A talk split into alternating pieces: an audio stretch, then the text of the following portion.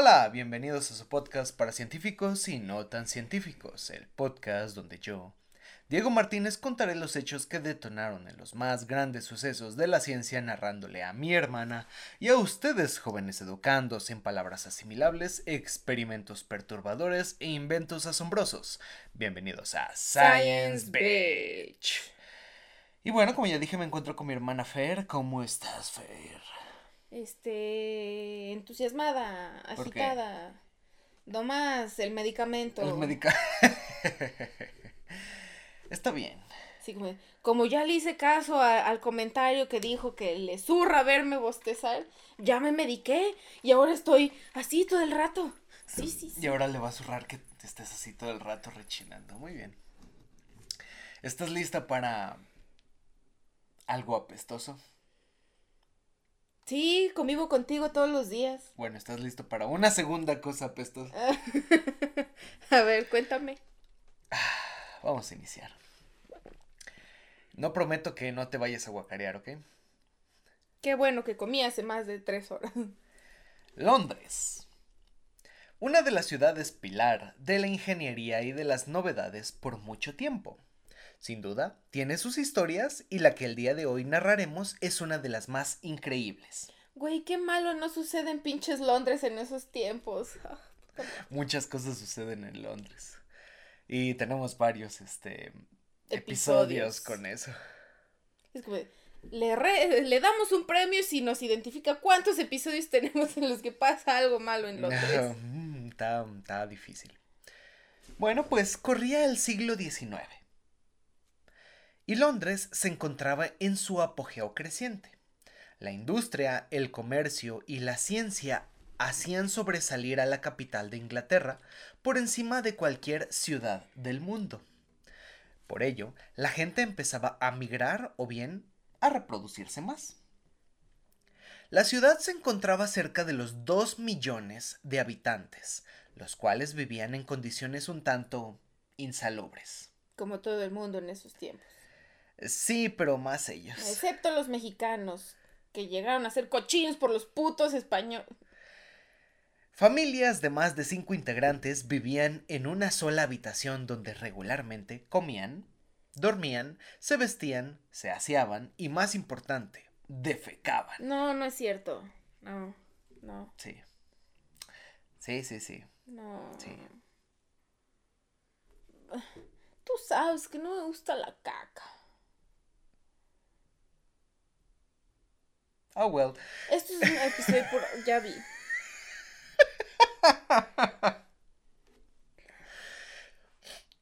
¿Por qué, no, ¿Por qué no me acercaste un bote de basura o algo? ¡Es sorpresa! Muy bien, voy a vomitar. Vómito sorpresa. El exorcista. Muy bien.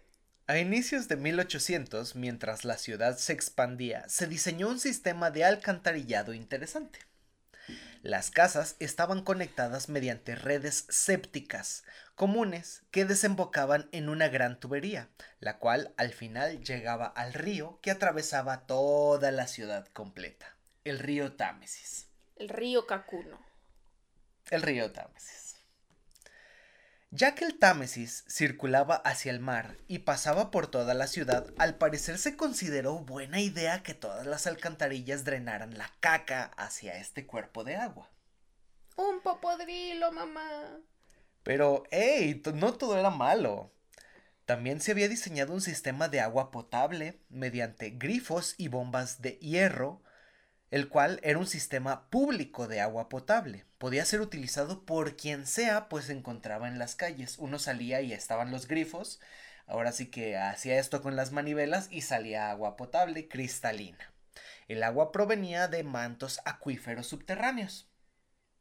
Algo se va a juntar con la caca de ahí, ¿verdad? Va a empezar a saber a la caca ¡Uy, mira, malteada de chocolate! Miren, chicos, este, este es un dispensador malteada de chocolate. Juanita murió ese mismo día.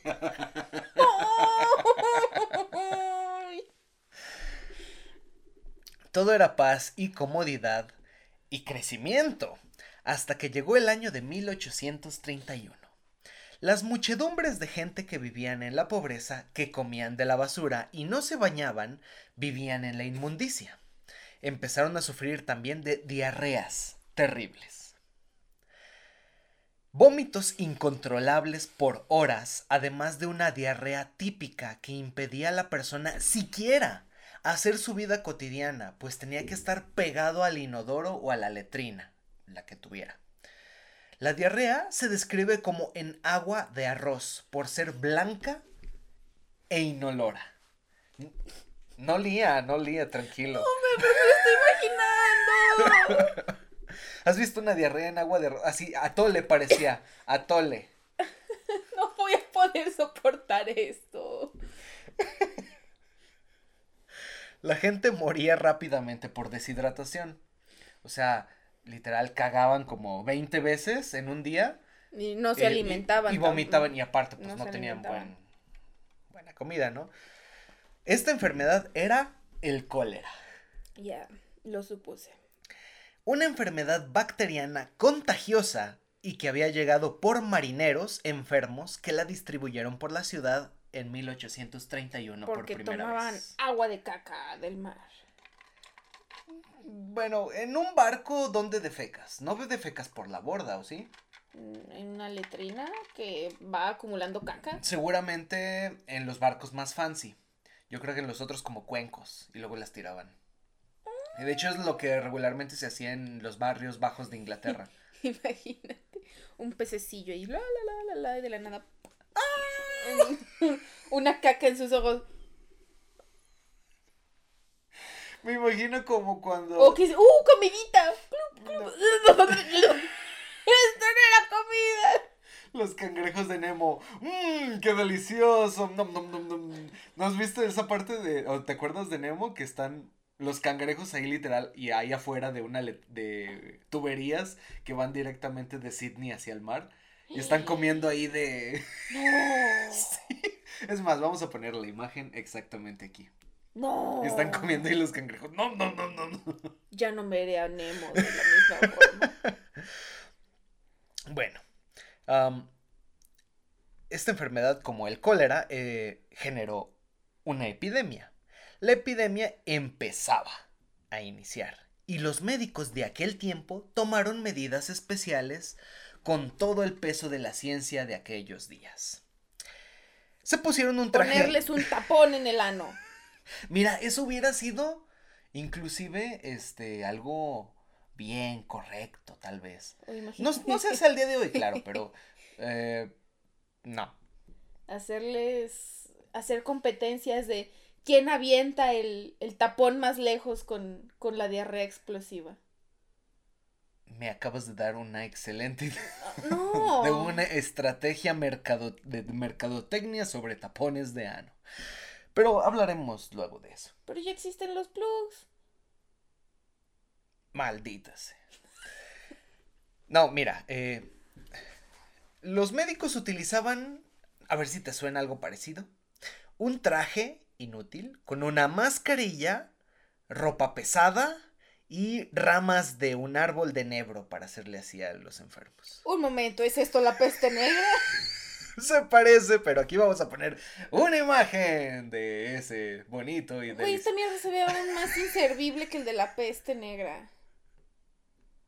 ¿Ves? Tiene una mascarilla, un sombrerito de los sombreritos inglaterrenses, acá bonitos, londinenses, como así altos, eh, ramas de nebro, ropa pesada y un, ch- un chingo de ropa. Trae un chingo de ropa y un palito para moverse. Dude, ni siquiera se ve como una mascarilla, se ve como una botella de vidrio pegada al hocico. Ah, es que también se ponían como botellas así para oler cosas ricas. Eh, está más fancy el de la peste, honestamente, y data de mil, los, 1600. Ya, ya lo saben los que nos frecuentan en este programa. Una vez más, este, ¿cómo se dice? Confirmando que los londinenses no tienen sentido de la moda.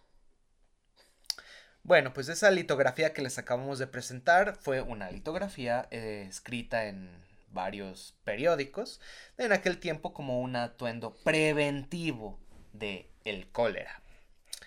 Claro, la teoría miasmática seguía en boga porque los médicos pensaban que podía prevenirlos eh, un traje, como en las pandemias de la peste. Si recordamos, la teoría miasmática menciona que algunas enfermedades se propagan por el aire, como la peste, que en realidad no era por un bicho, pero no se sabía. Entonces, por el aire contaminado que huele feo, es que se respiraba y si ya lo respirabas, ya, te chingabas, estás enfermo. Ahora pongámonos en contexto.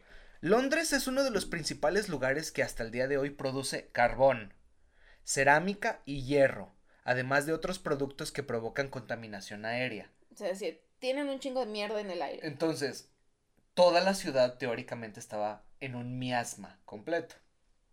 Por lo tanto, eh, era solo cuestión de tiempo para que los médicos sugirieran que los vómitos, diarreas y muertes incontrolables tenían que estar ligados a aquel humo negro que contaminaba la ciudad.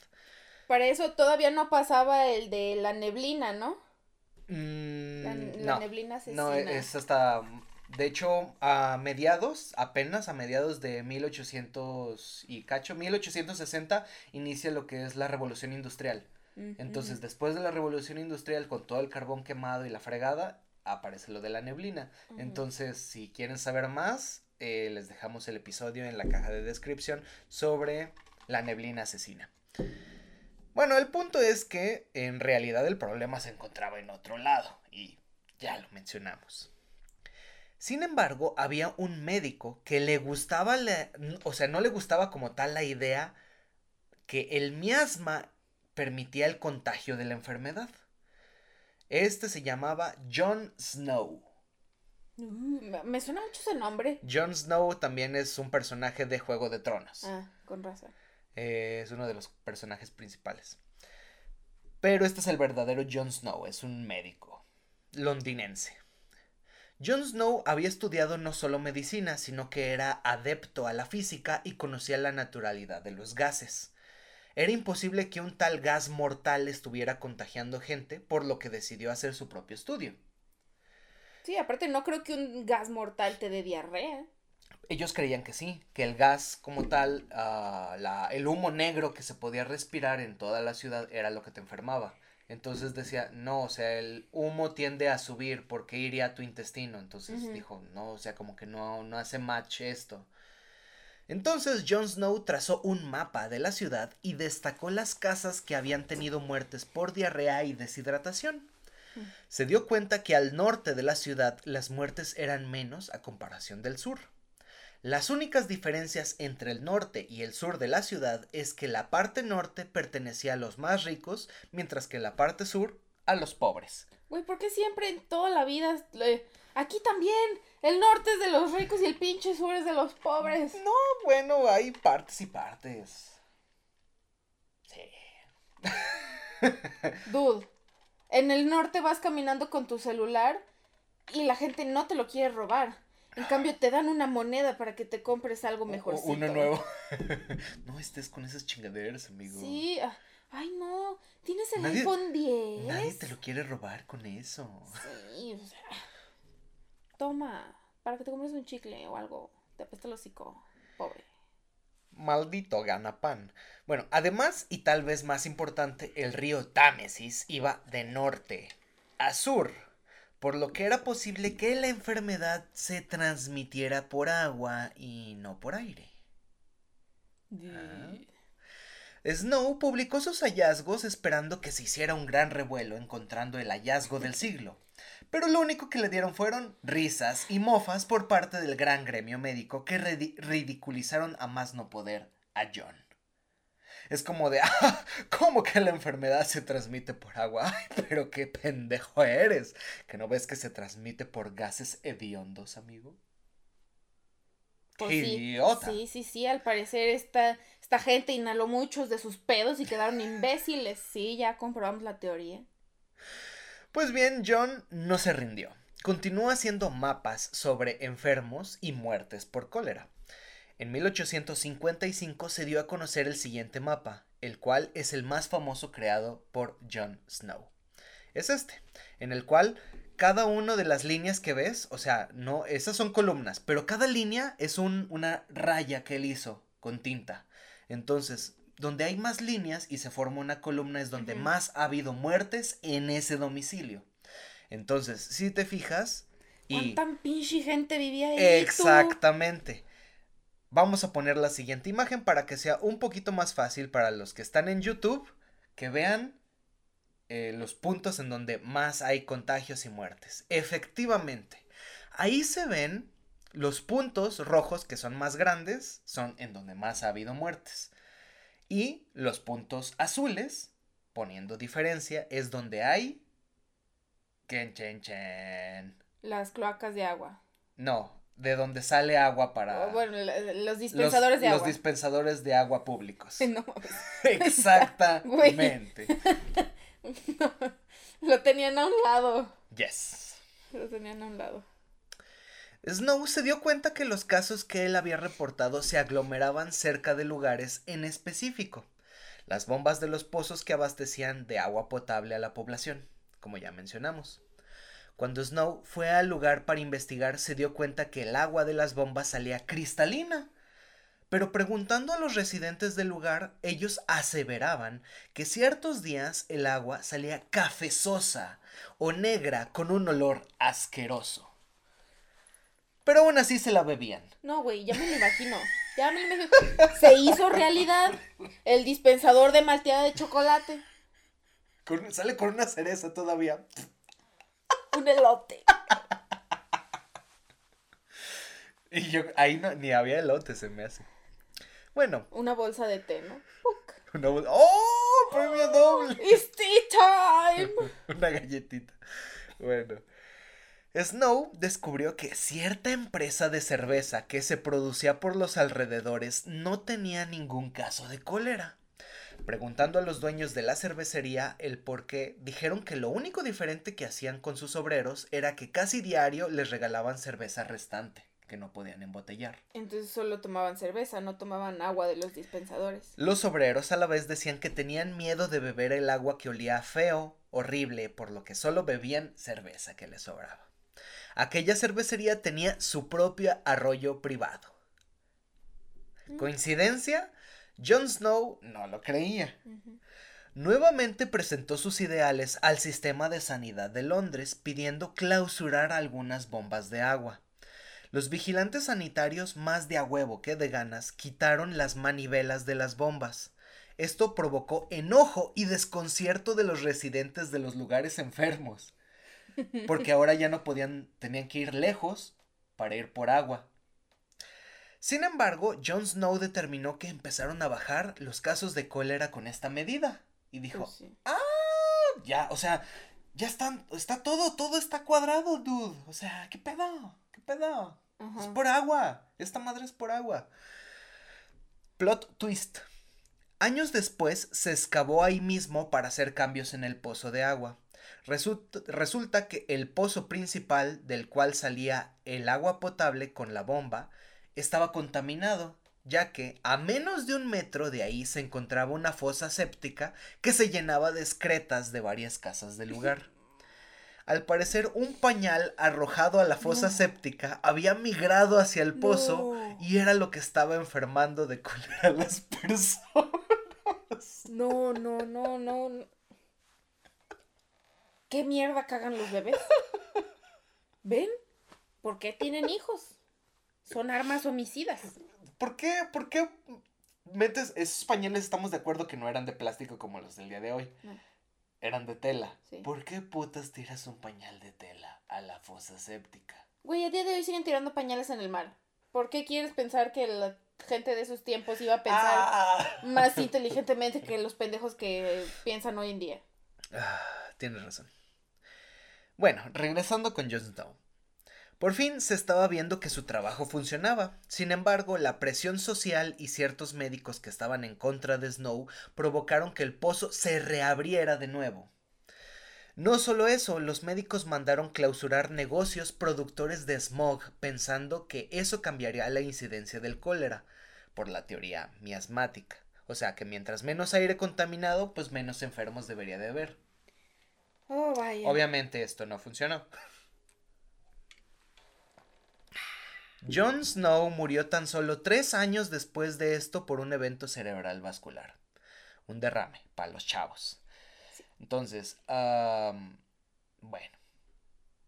Sad. Sin embargo, y lo vamos a ver en otro episodio, que hablaremos de el cólera principalmente. Stay Y, tuned for. exactamente. Jon Snow es el padre de la epidemiología moderna, porque fue el primero que hizo el chequeo sea, con empezó a ser mapas. completo. Y que hizo algo preventivo para que ya no se hiciera la enfermedad. O sea, detectó el problema y ¡pum! Lo quitó Lo canalizó. y hizo algo. Por eso es el nombrado padre de la epidemiología. Entonces, Mm. eh, de hecho, al día de hoy hay una estatua de. No es de Jon Snow, pero se, se tiene como un escrito de aquí es la primer bomba que clausuró Jon Snow y está en Londres. Ahí ya no utiliza, pero está como. Pero está puesta como si. Ay, cool. Está chido. Eh, pero bueno, hablaremos del cólera después. Esta historia no es precisamente del cólera. Oh, oh. En 1858, como si de una maldición de Jon Snow después de morir se tratara, fue el verano más caluroso hasta esa fecha en la ciudad de Londres. No, no me juntes calor con caca. O sea, si de por sí uno cuando no tiene diarrea y hace calor siente las nalgas chiclosas. O sea, no. Más horrible va a ser si traes. No.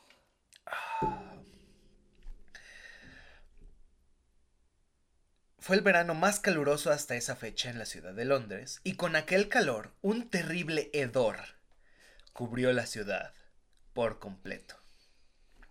El olor era tan asqueroso que mareaba a más de uno. Se metía en las casas, los negocios y dejaba enfermo al más fuerte con solo olerlo. Esto hace al hombre más fuerte llorar. ¿De dónde venía?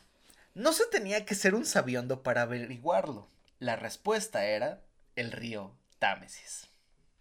¿Recuerdan que al inicio del podcast les mencioné que las alcantarillas drenaban hacia el río directamente? Bueno, pues es tiempo de retomar esa parte. Se empezó a secar el río, se empezó a secar la caca, el calor empezó a hacer que la caca desprendiera un olor apestoso.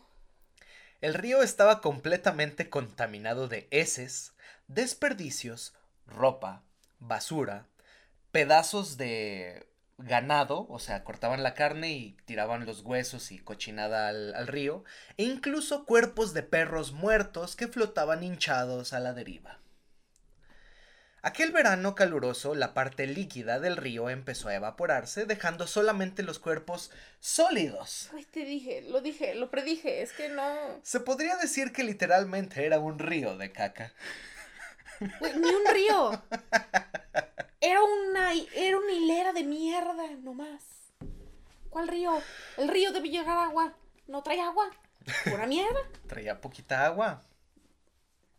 Sí, de los líquidos que se estaban eh, saliendo del pinche perro hinchado. Es la única agua que había. La ciudad plagada del ambiente hediondo buscaba soluciones. Uno de los remedios, entre comillas, era rociar las cortinas de las casas con un producto llamado cloruro de cal. Ay, yo empecé, yo pensé que ibas a decir, sí, vamos a aventarles cal, cal al río, cal al río. O Sus- echarles para eh, té, eh, té. Sus fabricantes hacían extravagantes promesas sobre sus propiedades de prevención de enfermedades, pero en realidad era poco más que un ambientador.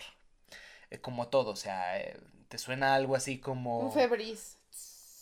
algo mágico como para el COVID, que es este, el, el chingado eh, cloro, Cloro, cloro, cloro. las gotitas de cloro para... Sí, esa madre. Sí, No, no. no nos molestamos en acordarnos de mierda que no nos hace bien. Bueno, pues este, el punto es que era un ambientador, para, pero con el tiempo se quitaba, pues ahora sí que ese bonito, entre comillas, Pues es bonito como, en- aroma. como entrar a tu baño a hacer una mierda bien apestosa y decir, uff, no, no, no, vamos a echarle febriz. Y ahora huele a caca de naranja. Más o menos así. Pues bueno, seguía el espantoso hedor. Incluso se llegaron a tirar varias toneladas de cal al río sin un resultado gratificante.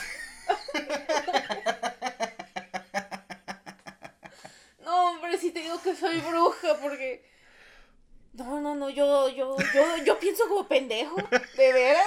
O sea, pienso como pendejo y pasa. Like si piensa como pendejo. Puta madre. No, yo hubiera sido un genio en esos tiempos, de veras. Sin embargo, todo podía ponerse peor. Las personas al sur del río Támesis no tenían un buen sistema de agua potable, por lo que muchas veces simplemente agarraban agua directamente del río para beber. No, Sí, no, sí.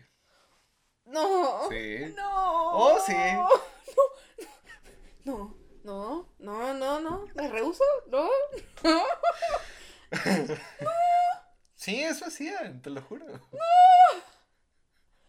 Qué bueno que no. Es más, si llegué a vivir en una vida pasada en ese tipo, te puedo asegurar que me suicidé. Mucha gente se suicidaba en el Támesis, pero se tiraba en el Támesis, o sea, ¿no te acuerdas que te dije?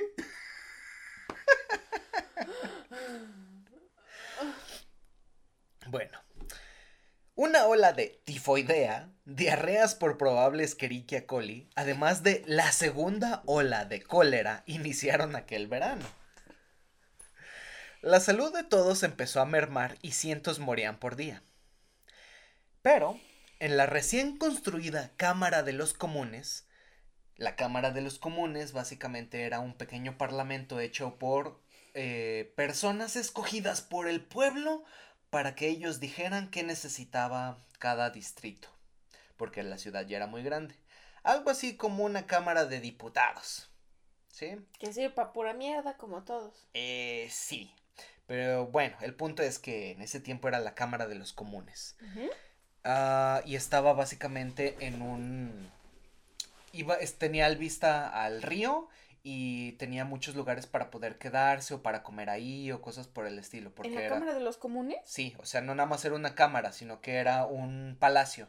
¿Sí? Dude, ¿Por qué quieres comer frente a un río lleno de mierda? Porque antes el río era bonito. El punto es que usar habitaciones con vista al río era imposible para los miembros del Parlamento británico.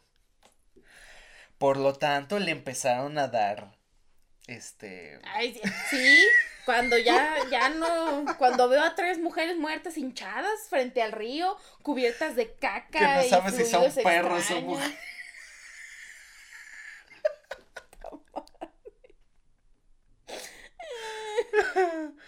No, no, no, yo no, no puedo coger así con las prostitutas que traigo, no, no.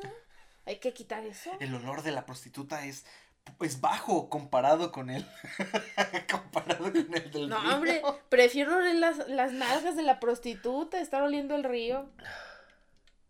Había algo de suerte en este asqueroso verano. El Parlamento se encontraba en sesiones, por lo que esto fue el impulso para que se hiciera algo más rápidamente. El entonces ministro de Hacienda, el que recogía los dineros del, eh, de Londres, Benjamin, Benjamin Disraeli, propuso un proyecto de ley que los parlamentarios debatieron y aprobaron en tan solo 18 días después del inicio de aquel gran hedor. No, pues sí, si se ponen las pilas ya vemos que sí se pueden hacer las cosas. Durante su primera lectura el 15 de julio, Disraeli, Disraeli le dijo a los diputados, y cito, La salud pública está en juego. Casi todos los seres vivos que existían en las aguas del Támesis han desaparecido o han sido destruidos. Ha surgido un temor también muy natural de que los seres vivos de sus riberas compartan el mismo destino. Hay una gran aprensión constante de la pestilencia que invade toda la ciudad. Y fue así que el 2 de agosto de 1858 se aprobó una ley dándole a la Junta Metropolitana de Obras la autoridad y dinero para embarcarse en el proyecto de ingeniería civil más grande del siglo, fechado para el año siguiente. Todo se tenía que hacer para el año siguiente. La persona a cargo sería el gran ingeniero Joseph Bazalgette. Joseph diseñó un proyecto gigante y a pesar del costo colosal del plan, el Parlamento no tuvo más que aprobarlo. La idea de Bazalgette era revolucionar el sistema de alcantarillado de Londres. La expectativa era que para aquellas alcantarillas cerradas eliminarían el gran hedor.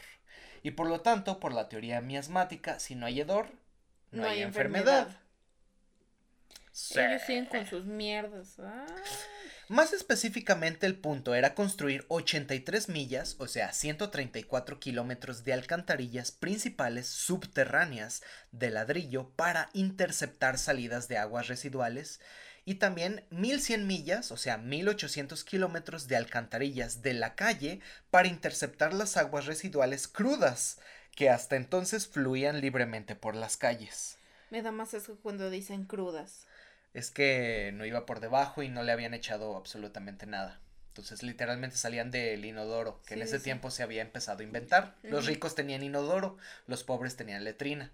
Entonces tenían hoyo en el piso para hacer de aguilita. Ajá, pero y el piso comunicaba con una letrina, que era una caja llena de caca y excretas, que comunicaba a la vez con alcantarillas propias de la ciudad que llegaban al río. El punto es que iban con el diseño de las carreteras de Londres, por lo tanto iban a estar todo por debajo de la ciudad. Las salidas serían desviadas río abajo, donde éstas se verterían sin tratar en el Támesis.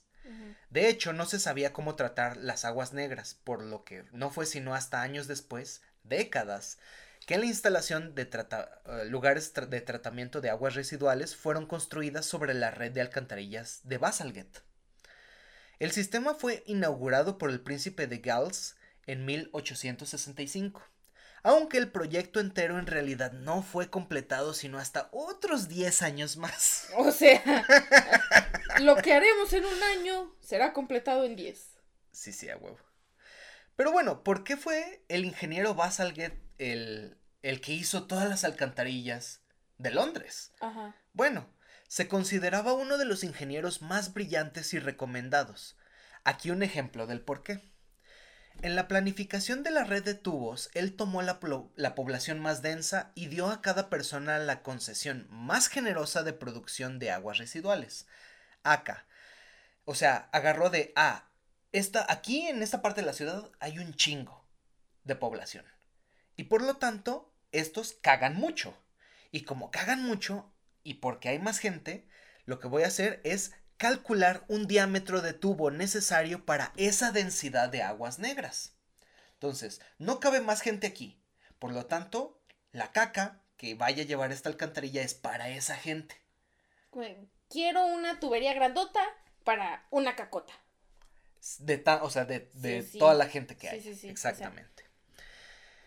Fue entonces cuando él dijo, y cito, Bien chicos, solo vamos a hacer esto una vez, y siempre hay imprevistos por lo que entonces duplicó el diámetro de los tubos ya calculados. Entonces, para esos tubos de cierta población, lo duplicó, dijo, bueno, le vamos a poner el doble. Claro, porque pues un día tú dices, uy, de esos días a lo mejor todos los, todos los que están ahí, este, su intestino se puso de acuerdo entre todos ellos. Porque todos tenían cólera. todos tenían cólera.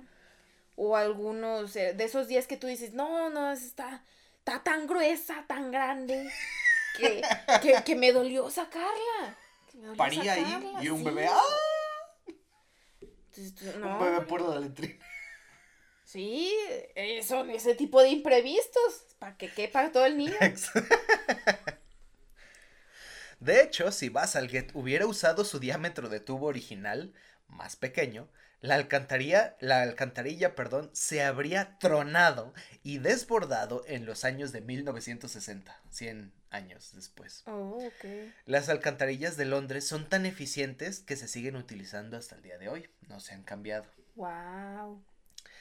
La premisa de que si no se olía la caca no se enfermarían era completamente errónea, pero al final el proyecto resultó ser mucho mejor por la solución que cualquier otra pensada. Porque al fin y al cabo, toda, eh, mm, todas las alcantarillas drenaban hacia el río más abajo del Támesis, cerca del mar.